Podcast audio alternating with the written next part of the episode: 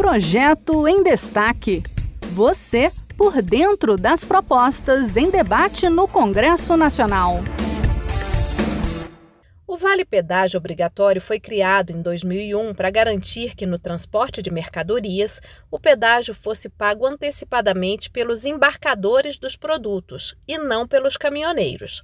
Um projeto em análise no Senado altera essa lei para facilitar o uso do Vale Pedágio, permitindo que o pagamento seja feito eletronicamente, por Pix, por exemplo. Vamos saber os detalhes na reportagem de Marcela Rodrigues, da Rádio Senado.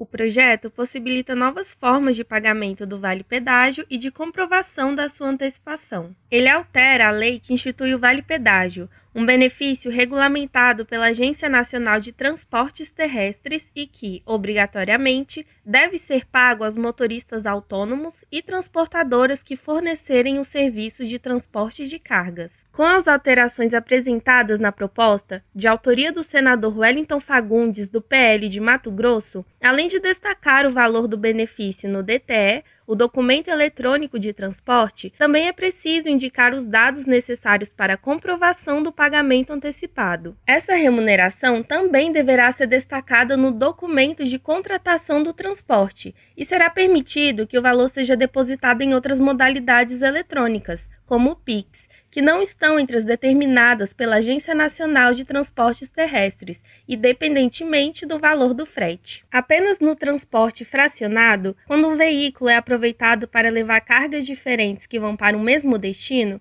o rateio do vale pedágio obrigatório continua sendo feito por despacho. Os embarcadores que contratam um serviço de transporte são os responsáveis pelo pagamento antecipado do pedágio. Por isso, ele não pode ser adicionado ao valor do frete. Na justificativa, o senador disse que é comum que os transportadores não possuam tag ou cartão para receber os créditos do vale pedágio e é difícil realizar a entrega física de cupons, uma situação que pode impactar diretamente nas oportunidades de trabalho da categoria. Ele acrescenta que a possibilidade de pagamento pelas modalidades eletrônicas seria um meio de facilitar o acesso ao benefício. A proposta aguarda análise no Senado.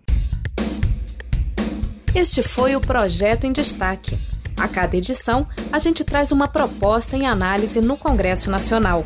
Você pode acompanhar o andamento desses projetos e opinar sobre eles em senado.leg.br barra e cidadania.